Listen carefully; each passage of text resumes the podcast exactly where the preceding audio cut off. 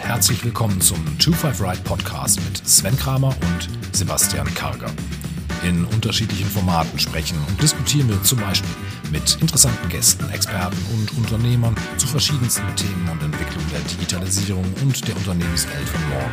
Wir stellen bekannte Persönlichkeiten vor, lassen unsere Gäste aus unterschiedlichsten Branchen über ihre Ansätze, Herausforderungen und Lösungen berichten und gewähren spannende Einblicke in andere Unternehmungen. Viel Spaß! Diesmal waren wir in Kiel zu Gast. Schleswig-Holsteins Wirtschaftsminister Bernd Buchholz hat uns in seinem Ministerium begrüßt und wir hatten die Möglichkeit, über einige Themen zu sprechen. Bernd Buchholz ist seit 2017 Minister für Wirtschaft, Verkehr, Arbeit, Technologie und Tourismus im Land Schleswig-Holstein und als promovierter Rechtswissenschaftler war er lange Zeit Vorstandsmitglied, unter anderem bei Brunner und Jahr und drei Jahre davon auch als Vorstandsvorsitzender. Wir haben unter anderem darüber gesprochen, wie man ein Ministerium digitalisiert und ob man ein Ministerium in Corona-Zeiten auch mal vollständig ins Homeoffice schicken kann. Weitere Themen waren dann noch die Potenziale von Deutschland in einer digitalen Welt, wie wir faire Spielregeln für alle Unternehmen schaffen können und wo die Politik eventuell tätig werden muss. Viel Spaß! Herr Buchholz, willkommen bei uns im Podcast. Freut mich, dass es geklappt hat. Freut mich, dass Sie sich die Zeit ähm, dafür nehmen. Viele Unternehmen sind momentan im Corona-Modus, was ja nicht bei jedem Unternehmen heißt, dass sie auch so im Notfallmodus operieren, sondern dass sie ja auch einfach sich den neuen Weg finden müssen und gucken, wie kommen sie denn eigentlich mit mobilen Arbeiten zurecht, wie funktioniert Homeoffice, wie sieht das im Ministerium aus? Kann man ja, das komplett im Homeoffice abbilden? Natürlich auch eine große Herausforderung, aber eine Herausforderung, die wir schon einige Jahre vorher ganz äh, positiv gelöst haben. Wir sind hier in der Lage, tatsächlich in diesem Wirtschaftsministerium in Schleswig-Holstein mit einer rein digitalen Aktenführung okay. äh, und mobilen Endgeräten bei fast jedem Mitarbeiter, äh, den Mitarbeitern schon vor Corona zwei Tage die Woche Homeoffice angeboten zu haben. Okay. Und das haben auch viele gemacht. Äh, trotzdem hat Corona natürlich auch hier einen Wahnsinnsschub ausgelöst. Videokonferenzen waren hier vorher nicht so üblich. Äh, Telefonkonferenzen äh, gab es, aber auch nicht in der Dimension und auch nicht in der Professionalität, gerade was den Videobereich angeht. Also Corona hat da tatsächlich für die Digitalisierung auch bei uns nochmal einen Schub gegeben, aber digital und von zu Hause aus arbeiten. Das konnten wir hier schon und insoweit hat das hier ganz gut geklappt. Okay, also haben Sie eigentlich so einen Schalter umgelegt und dann noch mehr Personen ins Homeoffice geschickt oder hat sich das eigentlich? Ja, das war, das war, äh, also wir waren ja komplett erst im Homeoffice, ja. hatten also bis auf den Leitungsstab des Ministeriums quasi leergeräumt, haben dann später eingeführt, dass äh, wir so in einem Zwei-Schichten-Modell in Gruppen unterwegs waren, sodass sich die eine Hälfte des Ministeriums mit der anderen Hälfte des Ministeriums nicht getroffen hat. Mhm. Ähm, also abwechselnd gearbeitet, die anderen immer von zu Hause, aber das mit dem von zu Hause aus arbeiten ist eben hier durchaus schon üblich gewesen. Mhm. Das heißt, äh, eine digitale Akte, ob ich die an meinem Schreibtisch bearbeite oder zu Hause, ist letztlich egal. Der Kontakt zu den Kolleginnen und Kollegen, das Soziale, das durch einen Plausch beim Kaffee eben auch mal entsteht, das äh, fällt dann eben aber auch weg und Deshalb gibt es auch viele, die sich gerne äh, oder die sich sehr darüber freuen, dass es jetzt auch wieder ein bisschen normaler zugeht und mehr Menschen im Hause sind. Mhm. Auch wenn wir weiterhin darauf achten, dass möglichst nicht alle gleichzeitig da sind. Ja, das, das stimmt, das stimmt. Ja. Jetzt hatten Sie schon gesagt, digitale Akte ist für Sie schon lange ein Thema, mobiles Arbeiten eigentlich auch. Wie digitalisiert man denn so ein Ministerium, äh, Ministerium? Ist das ähnlich wie in der Wirtschaft, wie ein Unternehmen oder muss man sich das irgendwie ganz anders vorstellen?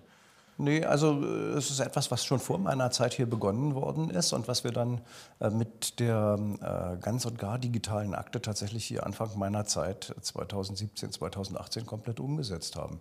Das heißt, das, was vorher in den berühmten Aktenvorgängen tatsächlich physisch von einem Büro ins andere transportiert worden ist, ist mittels einer Software komplett digital.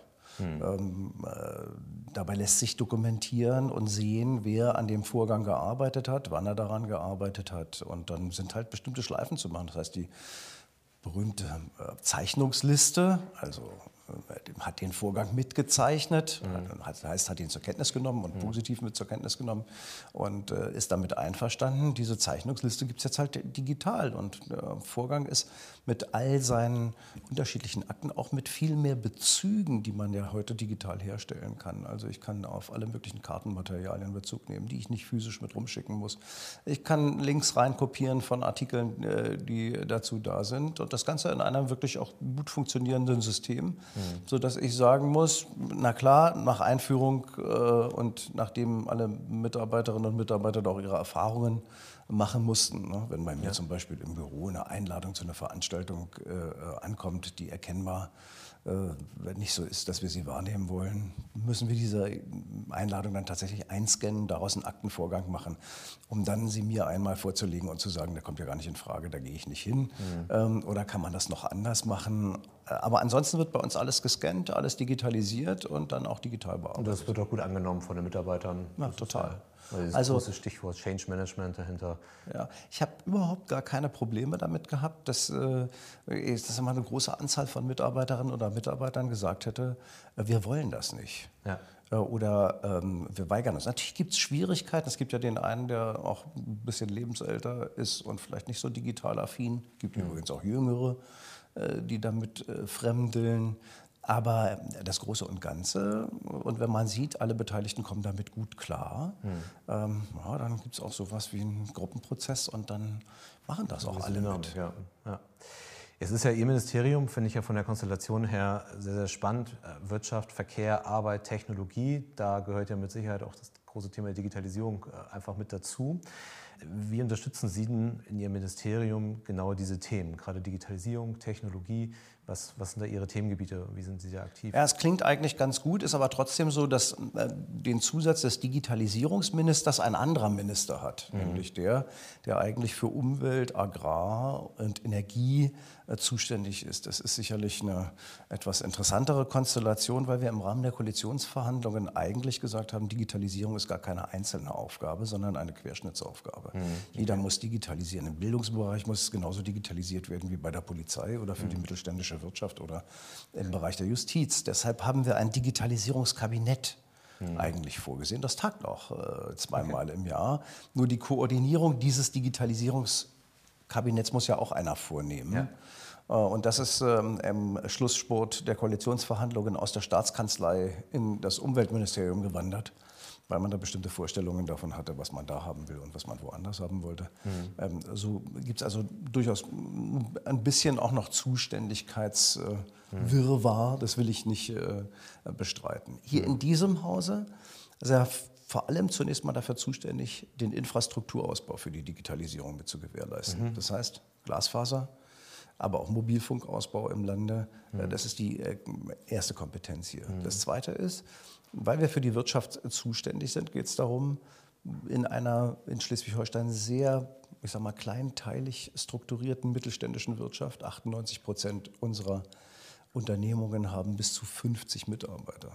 Hm. Also äh, es sind kleine Unternehmen, sehr mittelständisch geprägt. Hm. Die Chancen, aber auch die Herausforderungen der Digitalisierung dieser mittelständischen Wirtschaft näher zu bringen ist auch eine Aufgabe des Wirtschaftsministeriums. Mhm. Gemeinsam mit dem Bundeswirtschaftsministerium haben wir deshalb auch auf der anderen Seite der Kieler Förder ein Kompetenzzentrum Mittelstand 4.0 mhm.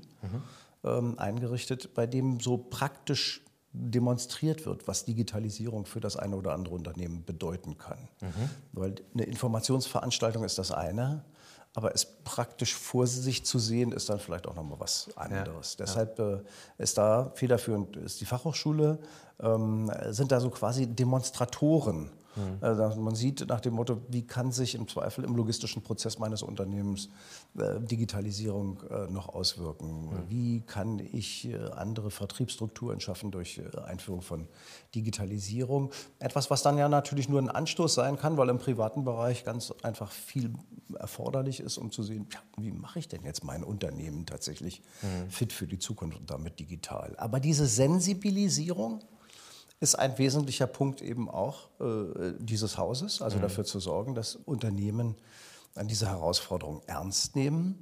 Äh, dann äh, die Unterstützung auch dabei, wenn es um den Wandlungsprozess tatsächlich geht, also äh, in, Investitionen, Investitionsvorhaben gegebenenfalls auch zu fördern, wenn sie zur Modernisierung und zur Digitalisierung des Unternehmens beitragen. Dafür mhm. gibt es ja Fördermöglichkeiten, die wir auch in diesem Hause hier äh, dann zur Verfügung stellen können, je nachdem, wie groß das Unternehmen mhm. ist, äh, wie viel Hilfe es braucht. Aber da ist halt äh, auch eine, Fördermöglichkeit äh, für Innovationsvorhaben für Unternehmen durchaus gewährleistet. Ja, und dann äh, natürlich geht es letztlich auch in diesem Haus darum, die Verwaltung an sich und unsere Verwaltungsvorgänge zu digitalisieren.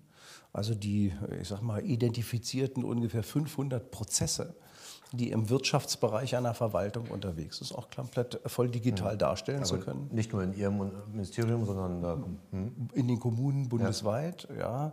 ja. Äh, in den Kommunen, in den Landesverwaltungen, in der Bundesverwaltung bundesweit. Es gibt ja das sogenannte Online-Zugangsgesetz, das äh, uns verpflichtet, bis zum Ende des Jahres 2022 alle diese mit Publikumsverkehr quasi ausgestatteten Genehmigungsvorgänge, Berührungspunkte mit der Verwaltung auch digital abzubilden. Hm. Und das ist eine Herausforderung. Hm.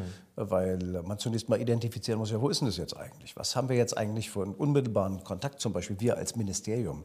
Hm. Äh, wo sind wir unmittelbar zuständig im Bereich des Eichwesens etwa für die Bescheiderteilung oder im Bereich von Förderbescheiden oder anderen Dingen? Und wie müssen die Dinge so geregelt sein, dass man sie alle komplett auch digital erreichen kann? Hm.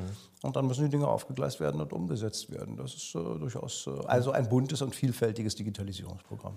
Wenn wir jetzt mal bei der Sensibilisierung anfangen, also ich muss ja erstmal eine gewisse Betroffenheit wecken. Ne? Also damit die Unternehmen überhaupt ähm, Interesse haben, sich mit dem Thema auseinanderzusetzen, muss ich eine Betroffenheit wecken. Und Sensibilisierung ist ja, glaube ich, das ganz, ganz große Stichwort, bevor es dann natürlich auch in die Umsetzung gehen muss. Das heißt, am Ende des Tages brauche ich ja digitale Lösungen in Unternehmen. Und ja. nur die Sensibilisierung alleine reicht nicht. Aber wenn wir damit mal beginnen, wie sehen Sie denn da ein Land wie Schleswig-Holstein aufgestellt, also primär die Unternehmen in Schleswig-Holstein? Haben die es verstanden? Sagen Sie, da ist noch viel zu tun? Wenn das so einheitlich wäre, dann wäre das schön. Äh, es gibt so und uns solche. Es gibt äh, von dem Unternehmen, das quasi äh, vollständig auf Digitalisierung setzt und komplett nicht nur umgestellt ist, sondern vielleicht sein ganzes Geschäftsmodell schon von Beginn an darauf basierend hat, bis hin zu kleinen Unternehmen, das noch 100 Prozent analog unterwegs ist und auch noch überhaupt nicht die Notwendigkeit sieht, mhm. sich in eine digitale Welt ähm, aufzumachen. Mhm.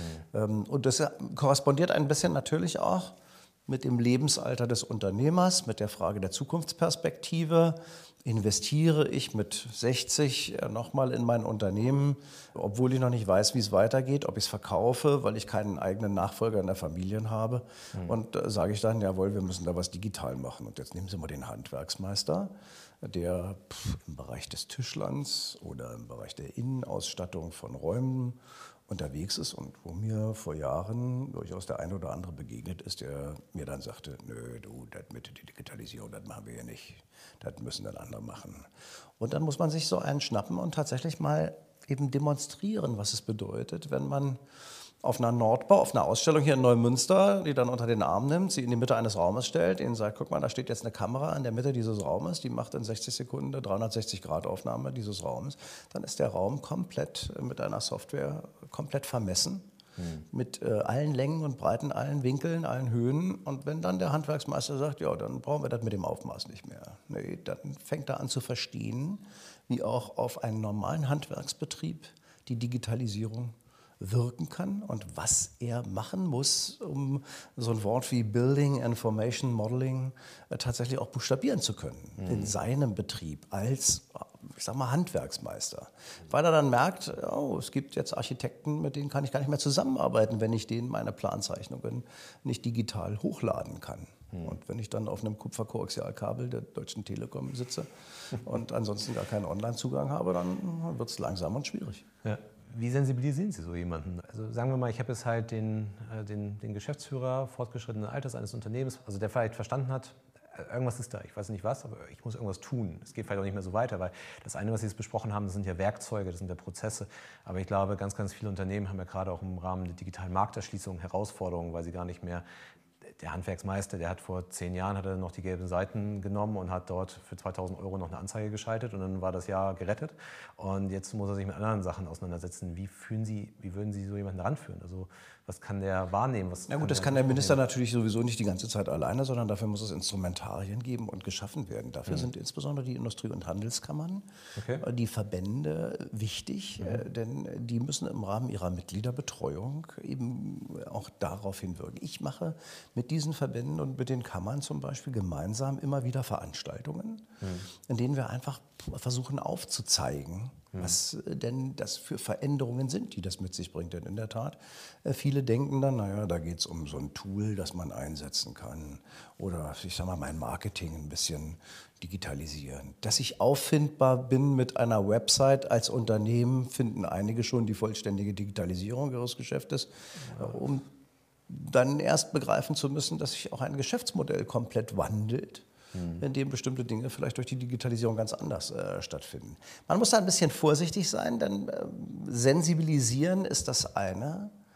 Verängstigen darf man aber auch nicht, denn das soll ja produktiv bleiben. Ja. Äh, die Unternehmerinnen und Unternehmer sollen ja dann auch tatsächlich losmarschieren und etwas daraus machen und nicht wie das Kanickel vor der Schlange der Digitalisierung sitzen und sagen, oh Gott, oh Gott, das ist alles so furchtbar, da komme ich gar nicht mehr mit. Ja. Und deshalb ist es wichtig, erstmal ein Stückchen, ich sag mal, ja, Information, Demonstration, also Sensibilisierung mhm. gibt. Und dann in der Tat müssen äh, professionelle Unternehmungen, Beratungen und andere dafür sorgen, dass tatsächlich das auch aufgegriffen werden kann. Ja. Und dann ist das eine sehr individuelle Situation für jedes einzelne Unternehmen. Wo ist meine digitale Nische? Wo ist mein äh, Platz? Das ist nichts, was der Wirtschaftsminister vorgibt. Und ich bin auch nicht äh, der Minister, ich bin ja ein Liberaler, der für betreutes Unternehmertum steht. Ne? Sensibilisieren ist das eine, aber Eigenverantwortung bleibt bei den Unternehmen. Ja, klar. Es gibt ja auch nicht die Blaupause. Also das ist, äh, dürfen wir auch keinen vormachen. Es gibt ja nicht die Blaupause, die ich auf jedes Unternehmen rüberstülpen kann und am Anschluss funktioniert es dann, sondern ich muss es halt schon irgendwie für mich individuell betrachten.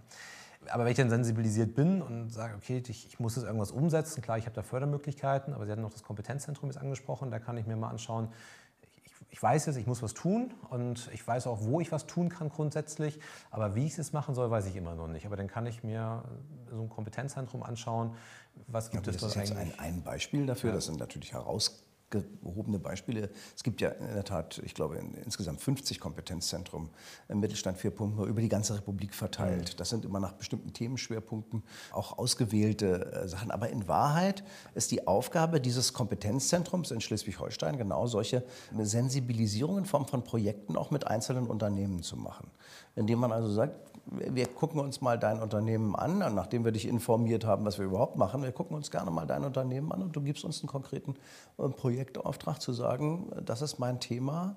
Ähm, wie würdet ihr da, welche Lösungsansätze habt ihr dafür? Und äh, das nehmen viele Unternehmen in Anspruch. Mhm. Kleinere und größere. Mhm. Die größeren eher als die kleineren, leider, mhm. weil die kleinen eben meist mangels Zeit, ja, nach dem Motto. Ressourcen fehlen dann. Ich ja. äh, habe das Ressourcenproblem, wann soll ich mich eigentlich noch kümmern? Ne? Ja. Bei vollen Auftragsbüchern sitze ich am Wochenende noch da und schreibe die Rechnungen selbst als äh, Handwerksmeister, als Kleinunternehmer. Aber mich mit der Digitalisierung der Zukunft auch noch zu beschäftigen, das ist ein Problem. Und mhm. gleichwohl, ich habe viele Touren äh, zum Beispiel durch das Handwerk in Schleswig-Holstein in den letzten Jahren gemacht. Und da sieht man dann, dass der eine oder andere sich dann eben auch bei seiner Konkurrenzunternehmen einmal anguckt, was geht da eigentlich und was machen die und von da aus ist dann der Anstoß gegeben, äh, weil man auch einen Mitarbeiter mal bekommt, der äh, in einer anderen Firma erlebt hat, was da schon alles ganz anders läuft als in einer analogen Welt und der dann reinkommt und sagt, da müsste man aber eine Menge tun. Mhm. Und so kommen die Impulse aus ganz unterschiedlichen Richtungen bei den Unternehmern an. Wichtig ist, dass sie sie ernst nehmen und dass sie sich selbst damit auseinandersetzen, weil es ja durchaus ein Change-Prozess im Unternehmen mhm. ist. Und der Change-Prozess muss bei der Unternehmerin und beim Unternehmer im Kopf anfangen. Mhm. Sonst äh, endet er in einer Sackgasse. Ja. Gehen wir mal davon aus, dieser besagte Change-Prozess, der hat angefangen, der, der wurde auch solide weitergetrieben, man, man hat vieles schon getan. Und jetzt werden ja immer die Vorwürfe relativ schnell laut, dass wir in Deutschland, also zumindest von einigen die Vorwürfe, dass wir in Deutschland nicht faire Spielregeln für alle haben. Also gerade was das Thema Digitalisierung angeht, ähm, aus den USA haben wir zum Beispiel das GAFA-Monopol mit Google, Amazon, Facebook, Apple. Ähm, das gleiche haben wir aus China mit dem BAT, wie man es dort nennt, bei Du, Alibaba, Tencent, die ja auch in Deutschland aktiv sind. Also natürlich die Amerikaner deutlich stärker als bisher die Chinesen, aber ich glaube, das ist eine Frage der Zeit, bis das soweit sein wird. Und da wird ja mal die Frage, oder kommt mal die Frage auf, inwiefern haben wir eigentlich gleiche Spielregeln für alle? Weil das, das, Thema sind, das Thema ist Steuern, das Thema ist Arbeitsbedingungen und so weiter und so fort, dass ich als deutsches Unternehmen eigentlich gar nicht mehr den Anschluss schaffen kann. Ich habe dort die wertvollsten Unternehmen der Welt vor mir stehen, die über einen unheimlich großen Cashpool verfügen, die ganz, ganz viel machen können. Und ich als deutsches Unternehmen, also so werden zumindest immer die Vorwürfe laut, habe eigentlich gar keine, gar keine Chance mehr dagegen anzutreten. Zumindest nicht, wenn ich irgendwie global agieren möchte. Also da rede ich nicht über den Tischler mit den fünf Angestellten, sondern da rede ich dann halt schon über die größeren Unternehmen, die aber, sei es im Bereich des Geschäftsmodells, im Bereich der Markterschließung, einfach große Herausforderungen haben und wo die Unternehmen, das ist halt die Frage, ob zu Recht oder zu Unrecht, dann halt die Politik auffordern, dahingehend tätig zu werden. Mhm. Also faire Bedingungen für alle zu schaffen. Und dann wird ja auch immer der Ruf nach dem Kartellamt äh, relativ laut, dass gesagt wird, diese Unternehmen müssen dann halt auch vielleicht zerschlagen werden. Da gibt es ja auch in den USA gerade eine große Debatte drüber. Inwieweit ist das tatsächlich Aufgabe der Politik, da jetzt einzuschreiten, die fairen Spielbedingungen dafür alle zu schaffen? Also faire, faire Bedingungen zu schaffen, ist sicherlich Aufgabe der Politik. Ähm, äh, die Frage ist nur, bis wohin das geht und wo wir selber unsere Hausaufgaben zu machen können. Also die Tatsache, dass in Europa die großen amerikanischen ähm, Internetdienstleister so wenig Steuern zahlen, hat auch damit zu tun, dass wir in Europa uns leisten, ein nicht vereinheitlichtes Steuerrecht zu haben und den Iren und den Luxemburgern ihre Steuerprivilegienmodelle ermöglichen. Äh, innerhalb Europas äh, können wir nicht so tun, als ob das jetzt nur an Google, Facebook oder sonst was läge, sondern wir bieten diese Möglichkeit. Ja. Ähm, ob man diese Möglichkeit abstellen kann, ist eine Frage äh, von 28 äh, europäischen Staaten, die gemeinsam an einem Tisch eine gemeinsame Lösung herbeiführen müssen. Und da sieht man schon, wie schwierig das ist an ja. dieser Stelle. Nur, lasse ich mich mal eins sagen. Ich bin ja selber, bevor ich als Wirtschaftsminister hier in, in Schleswig-Holstein angetreten bin, als Unternehmenschef mit einem Medienunternehmen unterwegs gewesen, das selbst durch die Digitalisierung musste. Ja. Und äh, da gab es auch schon die großen Giganten, die Googles, die Facebooks, die sich äh, entwickelt hatten. Das darf ja kein Argument dafür sein, äh, nicht an den Start zu gehen und seine eigene digitale Nische zu finden. Das ist genau der Punkt, auf den ich hinaus wollte. Also wir, meine Beobachtung ist, dass gerade im Handel das sehr, sehr stark passiert, dass der Handel halt immer stärker nach der Politik ruft und sagt, ihr müsst was tun für die, für die Innenstädte und so weiter. Aber genau diese Unternehmen haben ja eigentlich Lücken gelassen in den letzten Jahren, die dann halt einfach von anderen Playern besetzt wurden. Und ja. ich brauche klar faire Bedingungen für alle oder die gleichen Bedingungen für alle. Und dann am Ende des Tages, ja, muss man so hart sagen, gewinnt das beste Produkt oder die beste Leistung. So ist es. Und das ist auch ein gutes Stück Marktwirtschaft, äh, wo sich dann durchsetzt, äh, was tatsächlich eben auch für den Konsumenten, für den Kunden attraktiver ist. Ich sag mal, das äh, permanente äh, Gerede darüber, dass Amazon so furchtbar ist und dass die Innenstädte ausbluten, ändert ja nichts daran, dass eben die Konsumenten das offenbar als ganz schön empfinden, am Sonntagnachmittag auf dem Sofa eine Bestellung aufzugeben und am Montag die Ware schon im Carport liegen zu haben. Und wenn ich dann in den Einzelhandel gehe und mir das nicht geboten werden kann, dann muss mir der Einzelhandel entweder etwas anderes bieten oder etwas Adäquates. Also das Einzelhandelseinkaufserlebnis muss dann entweder ein echtes Shopping-Erlebnis sein, das was anderes ist als das digitale Einkaufen.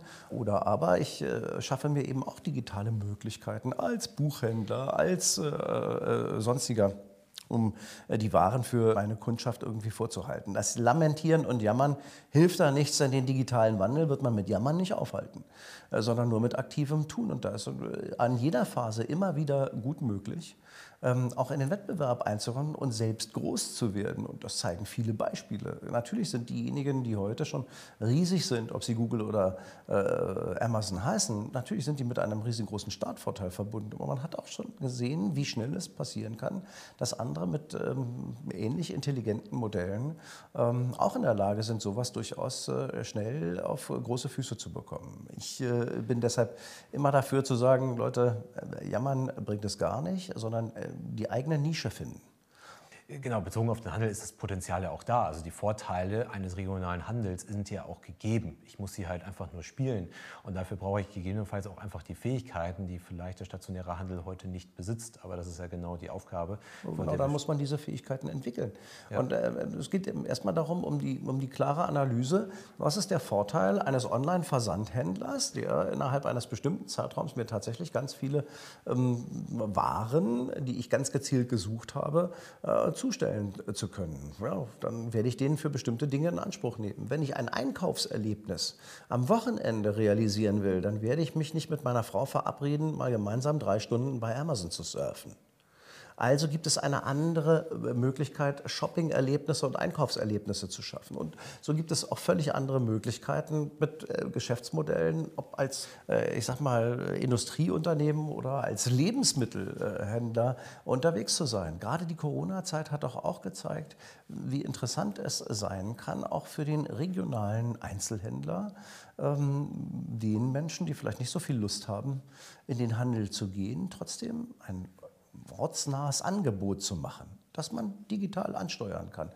Vielleicht sogar noch am Anfang ganz klassisch erst noch übers Telefon, aber dann auch über eine digitale Plattform und dann auch über eine Vertriebsmöglichkeit, äh, die vielen Chancen ergibt. Und gerade wir hier in Schleswig-Holstein haben es mit vielen Themen zu tun, die die Regionalisierung der Wirtschaft, die Regionalisierung auch der Produkte mhm. ähm, zum, zum Inhalt haben und die ja der Konsument auch nachfragt. Ja. Und dementsprechend, da sind für alle Chancen drin. Wie gesagt, ich glaube, ist irgendwann mal ist eine bestimmte Grenze erreicht, dann ist die Politik tatsächlich gefragt. Also das gilt aber nicht nur für die Digitalisierung. In dem Augenblick, in dem Sie eine marktbeherrschende Situation haben, weil die Marktanteile eines einzelnen Spielers so hoch sind, dass er die Rahmenbedingungen bestimmen kann und dafür einfach schlicht und ergreifend 100 dann gilt das Kartellrecht. Ganz normal. Das gilt aber nicht nur im Digitalen, das gilt in allen Branchen. Natürlich.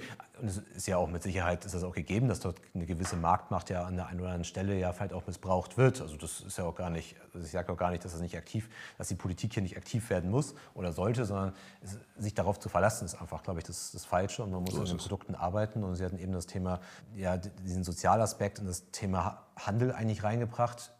Ja, Sie sagen jetzt, ich gehe, also ich gehe jetzt nicht mit meiner Frau sonntags äh, vier Stunden über Amazon und kaufe halt ein. Aber die Bewegung dahin ist ja da. Und der Handel, der muss ja jetzt eigentlich schon in den nächsten ein, zwei Dekaden denken und gucken, was passiert dann eigentlich. Ich muss es in der Kieler Innenstadt dem Schuhhändler nicht mehr erzählen, dass er das online verkaufen soll. Ich glaube, damit ist ihm auch nicht mehr geholfen. Oder eine Website aufzubauen ist auch nicht geholfen. Der Handel, der hat mit Sicherheit stationär seine Vorteile. Aber was ich damit sagen will, wir müssen halt jetzt sich einfach nur darüber Gedanken machen, wie kriege ich meine Fläche digitalisiert. Das ist, glaube ich, auch nicht der richtige Punkt, weil genau diesen, so, der soziale Aspekt, der kommt ja schon. Also ich habe ja mit Amazon Live habe ich ja ähm, Livestreams, in denen ich halt einkaufen kann, wo ich mich mit anderen austauschen kann. Pinduoduo, eine Plattform aus China, ähm, ist das doppelte Wert wie der Volkswagen-Konzern gerade und ich kann halt mit mehreren mich zusammenschließen, Gruppenrabatte erzielen und kann halt digital durch die Einkaufsmeilen sozusagen flanieren. Und man ähm, sieht dabei aber auch, dass die Großen gerade, die ja in dieser Digitalbranche unterwegs sind, auch gerade den Hang dazu haben, sich in die physische Welt hineinzubewegen.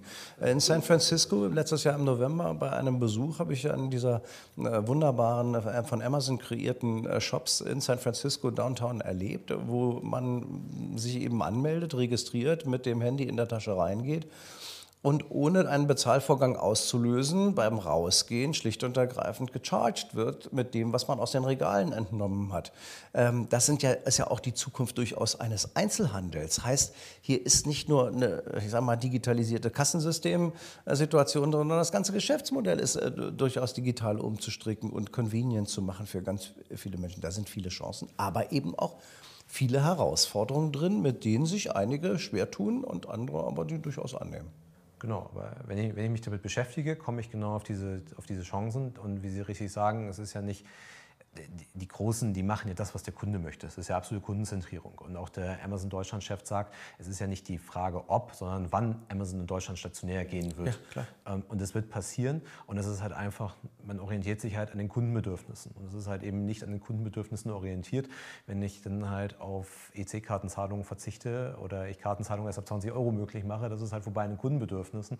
Und schafft halt genau die Lücken, die die anderen halt besetzen. Naja, oder man sieht äh, in diesem Land, wir haben hier innerhalb von wenigen Monaten die Einrichtung von Amazon, äh, drei Verteilzentren im Land zu schaffen teilweise kommunalpolitisch hoch kritisiert, mhm. äh, nach dem Motto, was soll das, nicht? Also, aber Amazon guckt eben darauf, dass die Distribution auch nach ihren Vorstellungen kundenorientiert stattzufinden hat. Und wenn das mit bestimmten Versandunternehmen mh, hm, schwierig wird, dann kann man eben auch die Frage stellen, können die das selber? Und dann nehmen die das selber in die Hand, auch natürlich um wettbewerbliches Druckpotenzial auf äh, den einen oder anderen Versender aufzubauen. Das ist Wettbewerb und das ist Marktwirtschaft und das ist Bewegung und das ist positiv und nicht negativ, sondern das ist das, was uns alle irgendwie auch ja. weiterbringt. Lassen Sie uns mal zu einem anderen Thema kommen. Und zwar, Sie hatten es gesagt, was Sie alles hier aus Ihrem Ministerium oder generell aus den diversen Ministerien raus passiert hier in Schleswig-Holstein. Jetzt haben wir ja seit 2018 eine Staatsministerin mit Dorothee Bär, die ja, im Bundeskanzleramt angesiedelt ist und Beauftragte ist von der Bundesregierung für das Thema Digitalisierung.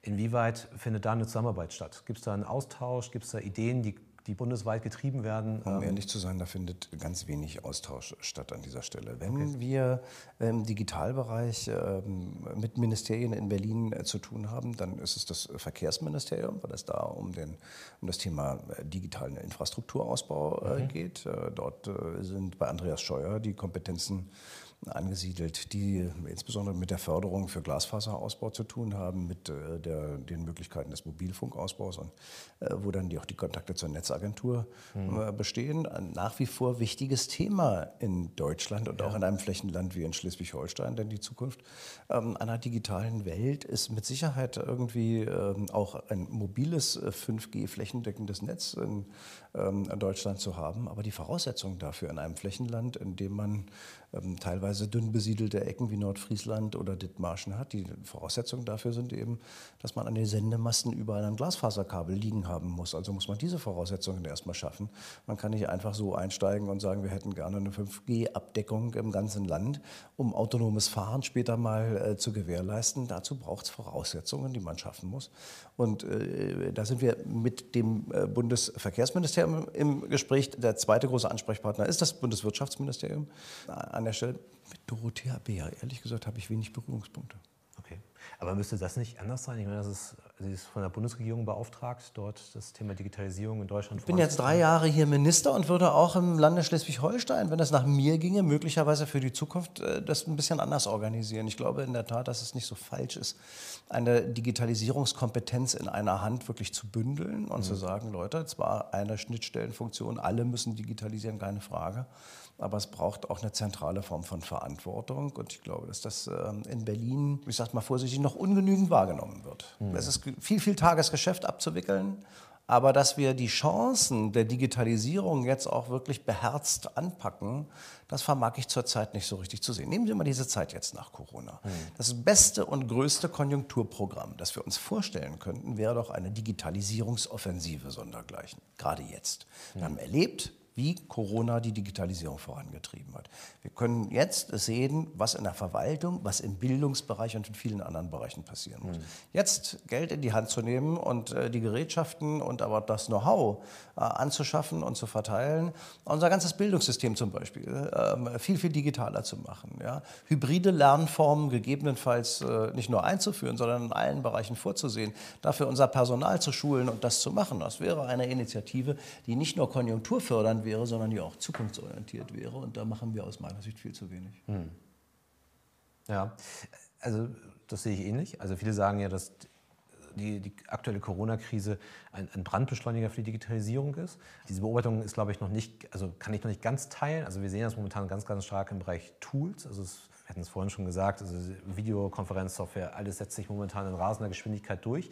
Da hätten wir sonst Jahre für gebraucht. Aber ich glaube gerade, dass dieses Umdenken, also Digitalisierung ist ja nicht nur irgendwie eine tolle moderne Webseite zu haben oder eine digitale Kommissionunterstützung im Lager zu haben oder so, sondern es geht in alle Bereiche rein. Wir haben das Thema Mobilität, okay, da sitzen viele drauf, aber wir haben das Thema Bildung, ein Digitalpakt Schule bewegt sich in meinen Augen sehr, sehr wenig.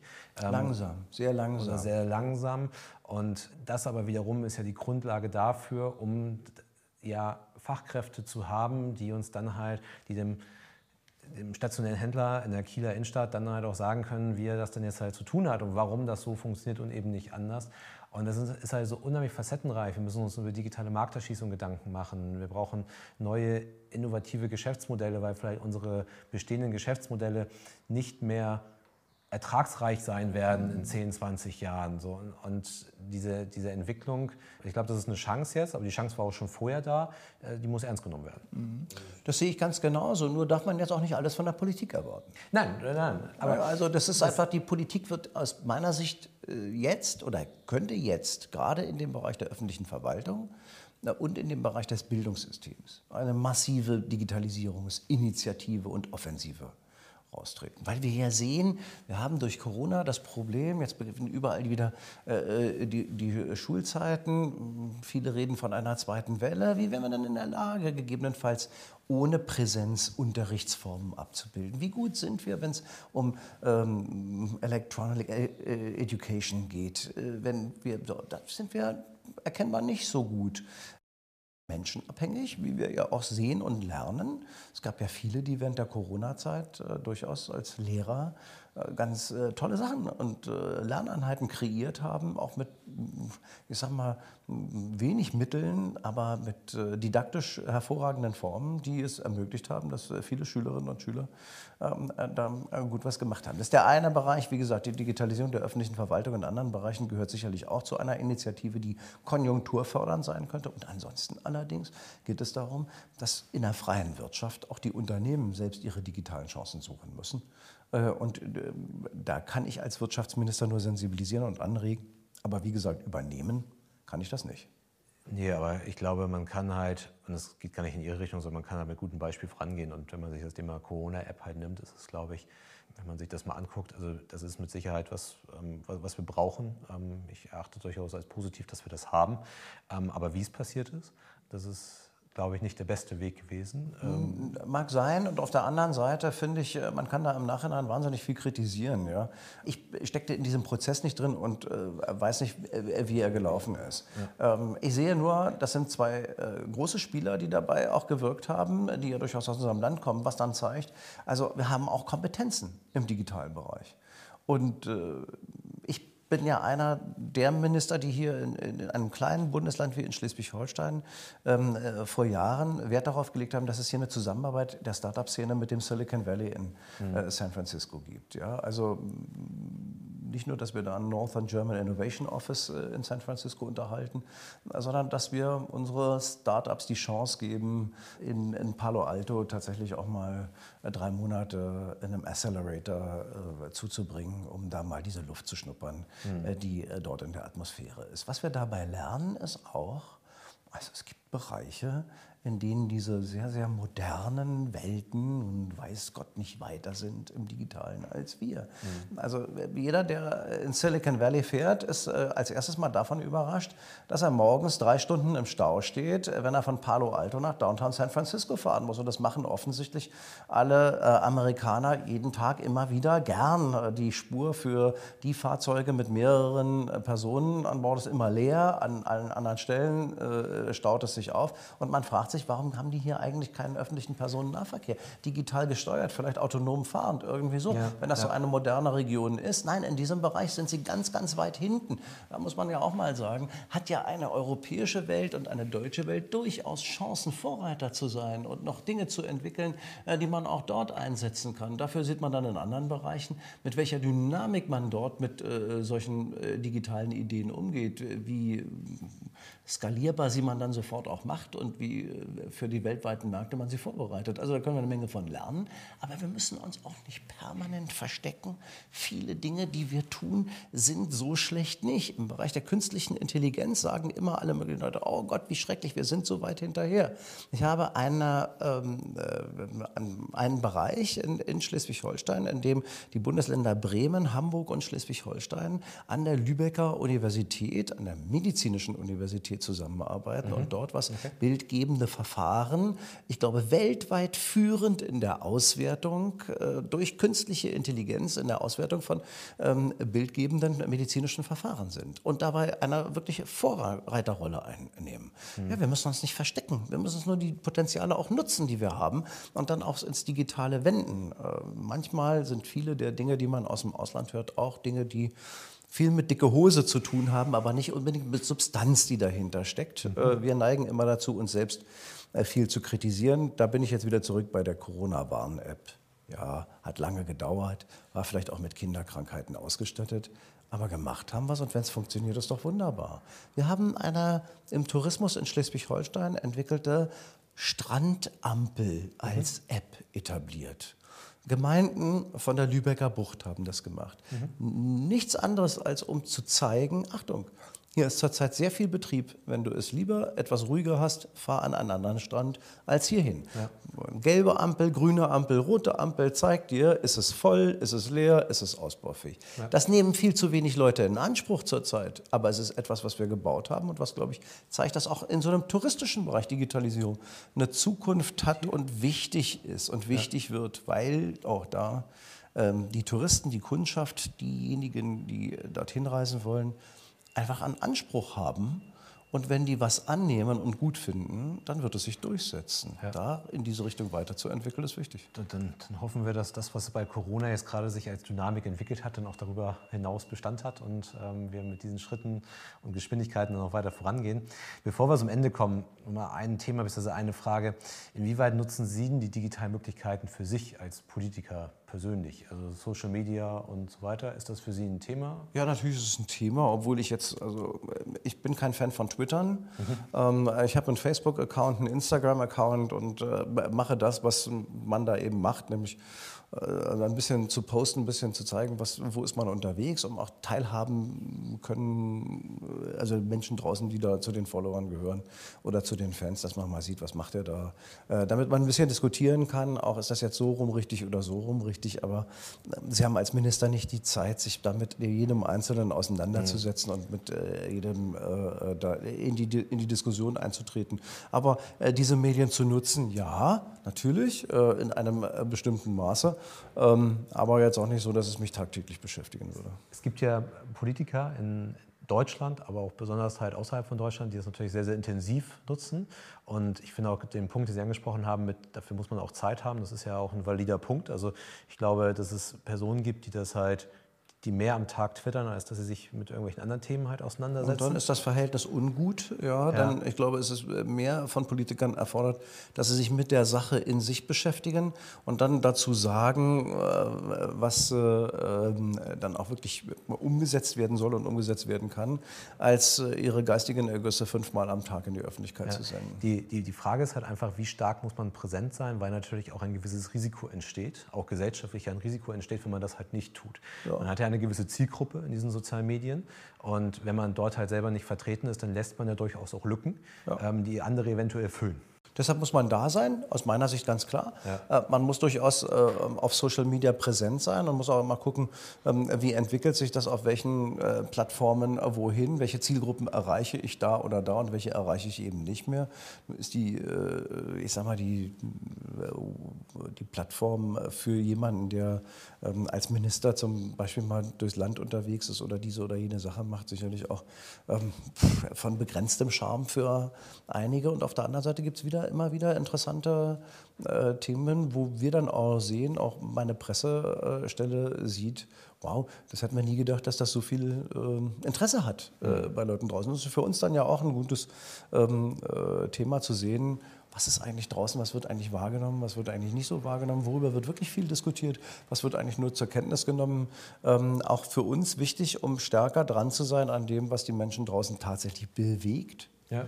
Und, ein äh, Rückkanal, ja. Genau, weil es ein Rückkanal ist, den man ansonsten durch Marktforschung früher hatte, den man heute anders hat, weil man sieht, wie die Reaktionen im Web auf bestimmte Dinge auch sind. Trotzdem darf man sich, äh, und das ist meine, meine feste Überzeugung, gerade in der Politik, äh, durch ein ständiges Auseinandersetzen oder Miteinander mit einer bestimmten Community, die ja nie repräsentativ für die Allgemeinheit ist auf Social Media da darf man sich nichts vormachen. Ganz oft haben ja Leute, die in ihren eigenen Peer Groups unterwegs sind, das Gefühl, dass das jetzt repräsentativ für die ganze Welt wäre und das ja, glaub, ist es eben nicht. Nee, ich glaube auch, das ist, das ist nicht der Fall, aber wie gesagt, wenn diese Zielgruppe, die sich dort bewegt, halt nicht abgeholt wird, dann genau. werden sie halt von irgendjemand anders dort abgeholt. Genau, und das ja. wäre äh, völliger Quatsch, das äh, denen zu überlassen. Insoweit muss man da diskussionsfähig sein und äh, auch, auch präsent sein. Ähm, das gilt für uns als Haus, als Wirtschaftsministerium, das gilt als mich als Person, als, als politische Figur, das gilt für meine Partei äh, in, in Wahlkämpfen und da ja. muss man dann in der Tat in der Lage sein, auch sowas digital digital umzusetzen. Die nächsten Wahlkämpfe werden deutlich stärker auch digital sein, auch gerade nach der Corona-Erfahrung. Wer weiß, wann die riesengroßen Großveranstaltungen wieder möglich sind. Wir werden im nächsten Jahr sechs Landtagswahlen und eine Bundestagswahl erleben, bei denen ich davon ausgehe, dass vieles nicht mit großen öffentlichen Veranstaltungen stattfinden wird. Dann gilt es, das Zielpublikum auf anderen Kanälen zu finden. Und das äh, äh, ist eine spannende Herausforderung auch für die politischen Parteien. Ja. Super, Herr Buchholz, vielen, vielen Dank. Ähm, Gerne. Hat Spaß gemacht. Ähm, ja, und daher möchte ich sagen, danke und vielleicht bis zum nächsten Mal. Gerne, bis dann.